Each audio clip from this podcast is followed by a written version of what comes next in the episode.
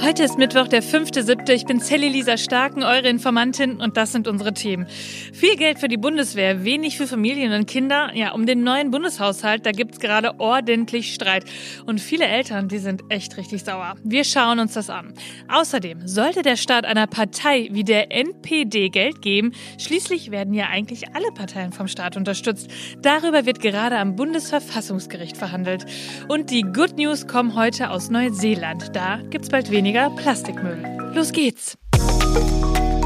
Die Informantin.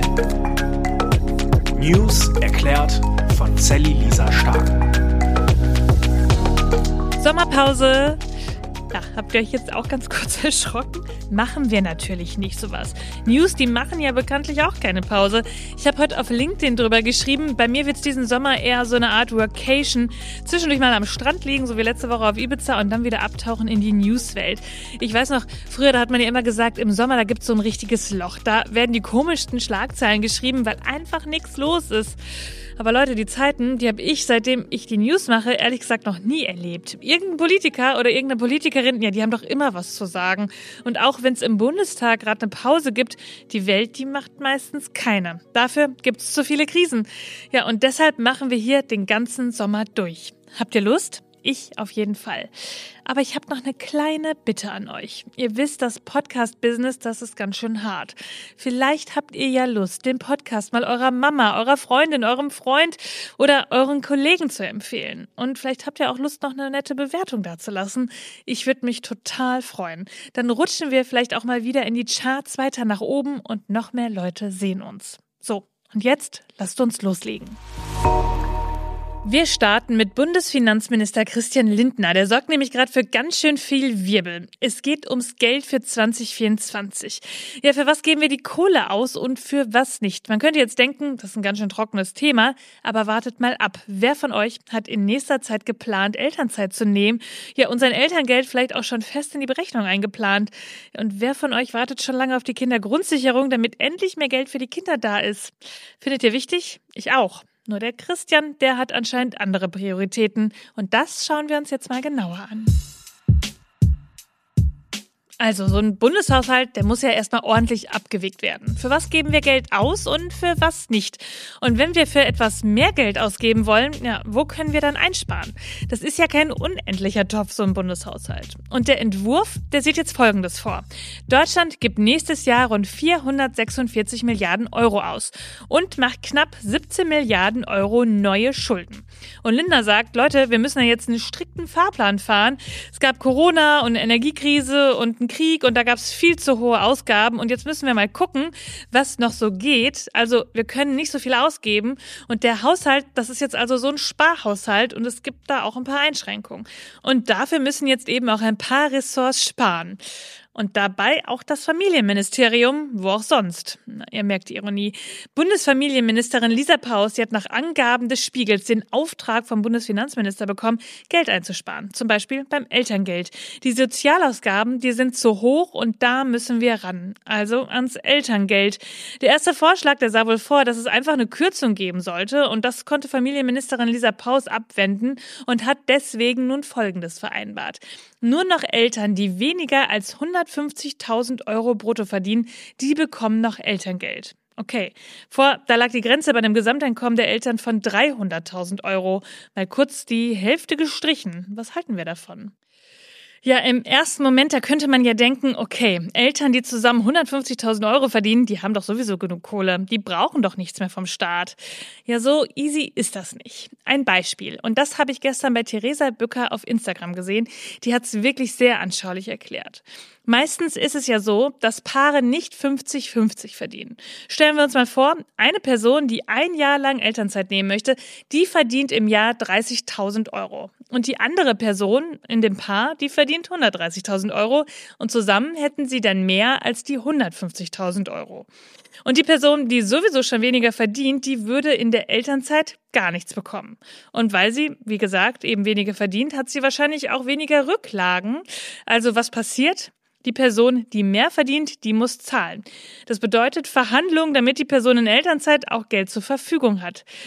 Das alles kann natürlich total unkompliziert vonstatten gehen. Klar, aber eben nicht immer. In den meisten Fällen verdient die Frau wahrscheinlich weniger und geht dann in Elternzeit. Und dann ist sie abhängig vom Partner. Kann, wenn es schlecht läuft, ihren Partner für jede Ausgabe um Geld bitten, verliert ihre Unabhängigkeit, kann kein Geld zur Seite legen, falls sie sich trennen will. Care-Verantwortung zu tragen, das sollte eben nicht abhängig machen. Verena Pauster hat deswegen am Montag eine Petition gestartet. Nein zur Elterngeldstreichung. Und sie erklärt erklärt uns jetzt nochmal genau, warum diese Streichung eigentlich nicht passieren darf. Das ist ein fatales Signal aus drei Gründen. Erstens, wir bekommen eh schon viel zu wenig Kinder in diesem Land und die Geburtenquote ist rückgängig, aktuell 1,53 Kinder pro Frau. Und gerade Akademikerinnen, gerade äh, Menschen, die hart arbeiten, in Großstädten leben, hohe Mieten zahlen, die werden es sich ganz genau überlegen, wenn 1800 Euro netto wegfällt und du ja auch nicht irgendwie eine kostenlose Kinderbetreuung des Staates unter einem Jahr bekommst, also wenn die Kinder unter einem Jahr sind, ob sie sich Kinder überhaupt noch leisten können und vielleicht noch eins, aber nicht auf jeden Fall mehr als ein Kind. So, das ist das erste Signal. Das zweite ist, dass es natürlich gleichberechtigungstechnisch eine Katastrophe ist, weil wozu wird es führen? In der Regel verdienen die Männer mehr als die Frauen. Also wird man sagen, da wir ein Kind, wenn wir ein Kind wollen, dann ähm, musst du zu Hause bleiben, aber nicht bisher 1800 netto kriegen, sondern gar nichts. So, das heißt, damit fällt eine leistungsbereite, hart arbeitende Frau auf null Einkommen und übernimmt die Kinderbetreuung, weil der Staat an dieser Stelle versagt. So, und das dritte Thema ist, dass das einfach nichts mit arm und reich zu tun hat oder mit die da oben mit 150.000 Bruttogehalt sollen sich mal nicht so anstellen, das kriegen die schon hin. Denn das sind ganz viele Menschen aus der Mitte der Gesellschaft, die hier in Deutschland leisten, die hier einen Beitrag leisten, die Steuern zahlen, die hart arbeiten. Und da jetzt einfach zu sagen, ihr werdet das schon irgendwie hinkriegen, aber gleichzeitig fehlen laut Bertelsmann Stiftung 380.000 Kita-Plätze und äh, private Kinderbetreuung ist auch nur bis 5.000 Euro pro Jahr absetzbar, müsst ihr halt irgendwie eine Lösung finden. Das ist inakzeptabel und deswegen müssen wir da laut werden, denn das wäre sonst mal ebenso locker durchgegangen nach dem Motto, Eltern haben eh keine Lobby, wird sich schon keiner melden und, und besser verdienende Eltern schon gar nicht. Und deswegen, ja, wäre es mein großes Anliegen, dass diese Petition, die ich auf change.org ins Leben gerufen habe, geteilt wird und dass wir da ordentlich laut werden, um das zu verhindern. Und genau das ist der wichtige Punkt und den wiederhole ich hier nochmal. Aktuell fehlen laut Bertelsmann Stiftung bundesweit 378.000 Kitaplätze und 2020 lag die Geburtenrate in Deutschland bei 1,5 Kindern pro Frau. Wir können es uns als überalternde Gesellschaft einfach wirklich gar nicht leisten, dass wir Menschen, die Kinder bekommen wollen, noch mehr Steine in den Weg legen, statt sie zu beseitigen. Es ist wirklich ein Armutszeugnis für unsere Familienpolitik, wenn wir es den Menschen finanziell schwerer machen, Kinder zu bekommen, statt sie zu entlasten. So steht's in der Petition und die findet ihr in den Show Notes. Ja, und dann gab es gestern Nachmittag aber noch eine weitere spannende Äußerung von FDP-Fraktionschef Christian Dürr. Der sagt, nee, die FDP, die lehnt den Vorschlag ab, das Elterngeld für Gutverdiener zu streichen. Dürr forderte das Familienministerium auf, seinen Einsparbetrag an anderer Stelle zu leisten, etwa bei den Ausgaben zur Öffentlichkeitsarbeit. Und da gibt's anscheinend Planung, dass diese Ausgaben im nächsten Jahr deutlich steigen sollen. Er sagt, Zitat, bevor man bei Eltern kürzt, sollte man eher beim eigenen Ministerium sparen. Und Christian Lindner, der hat dann gestern auch noch dazu getwittert, Zitat, wenn die zuständige Kollegin selbst von der Änderung beim Elterngeld nicht überzeugt ist, dann kann und sollte sie ihren Konsolidierungsbeitrag in anderer Weise erbringen. Sprich, die Familienministerin soll es woanders einsparen. Ja, das Ding ist also ehrlich gesagt noch nicht so richtig durch. Heute soll es eine Entscheidung im Kabinett geben, also am Tisch aller BundesministerInnen. Ich glaube, wir reden da am Freitag nochmal drüber. Ah, und kurze Randnotiz. Alle Eltern sollten von Elterngeld leben können, denn das reicht bei niedrigen Einkommen oft nicht und wurde auch nicht an die Inflation angepasst. Also konkret, seit 2016 wurde das Elterngeld generell nicht erhöht und dazu gibt's auch eine spannende Petition. Elterngeld hoch, damit Elterngeld auch armutsfest wird. Die findet ihr auch in den Shownotes. Schaut's euch mal an. Ach, Moment mal, was war da noch? Ja, die Kindergrundsicherung. Da geht es ja im Grunde darum, dass Eltern mit wenig Einkommen einfacher und auch mehr Unterstützung bekommen. Und FDP-Finanzminister Christian Lindner, der will dafür jetzt nur zwei Milliarden Euro im Bundeshaushalt veranschlagen. Das Bundesfamilienministerium wollte aber 12 Milliarden. Lindner sagt, eine Kindergrundsicherung, das ist ein Vorzeigeprojekt der Grünen und wird es wohl auch bleiben. Er meint, dass Kinderarmut eben meistens auch mit der Arbeitslosigkeit der Eltern zusammenhängen würde und man den Fokus deshalb eben auch auf die Eltern lenken müsste. Integration auf dem Arbeitsmarkt, Sprachkurse, wenn man das Geld allein nur umverteilen würde, da gäbe es auch Grenzen in der Armutsbekämpfung. Ja, ja, ja, ja, ja. Was steht denn dazu eigentlich im Koalitionsvertrag? Ah, da haben wir es ja. Wir wollen mit der Kindergrundsicherung bessere Chancen für Kinder und Jugendliche schaffen und konzentrieren uns auf die, die am meisten Unterstützung brauchen. Wir wollen mehr Kinder aus der Armut holen. Wir schaffen endlich mit einer Kindergrundsicherung, über die wir so viele Jahre gekämpft haben. Jetzt mit Sofortzuschlag in der Einführung der Kindergrundsicherung lassen wir kein Kind in Armut zurück. Damit verringern wir soziale Ungleichheit im Land. Das war uns, das war mir, das war uns allen, glaube ich, so wichtig. Ja, das war damals nach Abschluss der Koalitionsverhandlungen Michael Kellner, Bundesgeschäftsführer der Grünen. Und es ist so, jedes fünfte Kind in Deutschland ist von Armut bedroht. Das sind 2,9 Millionen Kinder im Jahr 2021. Ich meine, Inflation, Energiekrise, Pandemie, haben wir alles schon gehört und das kommt ja wie immer noch oben drauf. Und ja, es stimmt natürlich, wenn Lindner sagt, dass Kinder zuallererst von ihren Eltern abhängig sind. Wenn also kein Geld in der Familie ist, zum Beispiel wegen Arbeitslosigkeit, dann wirkt sich das eben auch auf die Kinder aus. Und Studien zeigen eben auch, dass wenn man schon als Kind arm ist, dann ist die Gefahr hoch, es auch als Erwachsener zu sein. Und genau aus dieser Faktenlage heraus, da ergibt sich die Forderung nach einer Kindergrundsicherung, damit Kinder eben nicht allein von ihren Eltern abhängig sind. Aber dafür sind Lindner anscheinend wenig Geld. Und FDP-Generalsekretär Dirsch Sarai, der erklärt, die Kindergrundsicherung ist aus unserer Sicht ähm, eine Verwaltungsreform.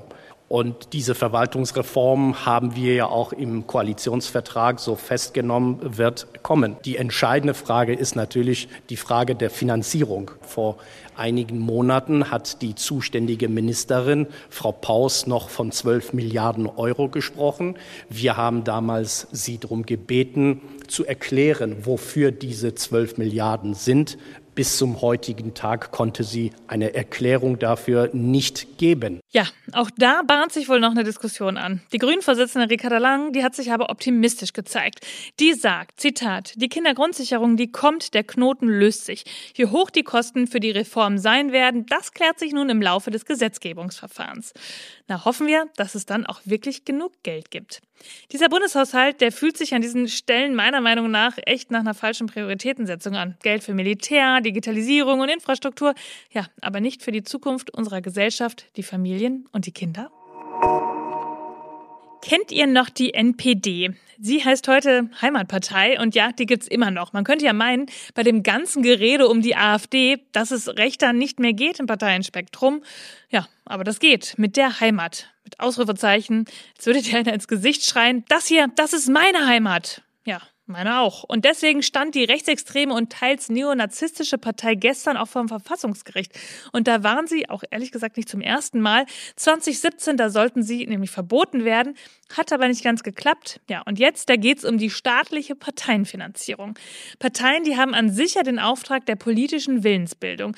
Und nach dem Parteiengesetz, da finanzieren die Parteien sich zum einen über Beiträge und Spenden und zum anderen kriegen sie eben auch Geld vom Staat. Und das Bundesverfassungsgericht, das soll jetzt die Frage klären, sollte eine Partei wie die Heimat, die einen demokratischen Staat ablehnt, von genau diesem Staat Geld bekommen? Immerhin ist sie ja nicht verboten. Bundestagspräsidentin Bärbel Bass, die sagt dazu. Einerseits spielen Parteien natürlich in unserer freiheitlich-demokratischen Grundordnung eine große Rolle, werden deshalb auch vom Staat unterstützt. Andererseits ist es aber nicht zu verstehen, auch in der Bevölkerung nicht, dass Verfassungsfeinde äh, mit steuerlichen Mitteln finanziert werden. Also Bundestag, Bundesrat und die Bundesregierung, die argumentieren weiter, dass die NPD ja verfassungsfeindlich sei. Und die NPD, die sieht aber hingegen die Chancengleichheit der Parteien verletzt, wenn sie keine staatlichen Gelder mehr bekäme. Ja, sie ist dann auch beim Prozess nicht aufgetaucht. Und sobald es hier eine Entscheidung gibt, dann reden wir nochmal drüber.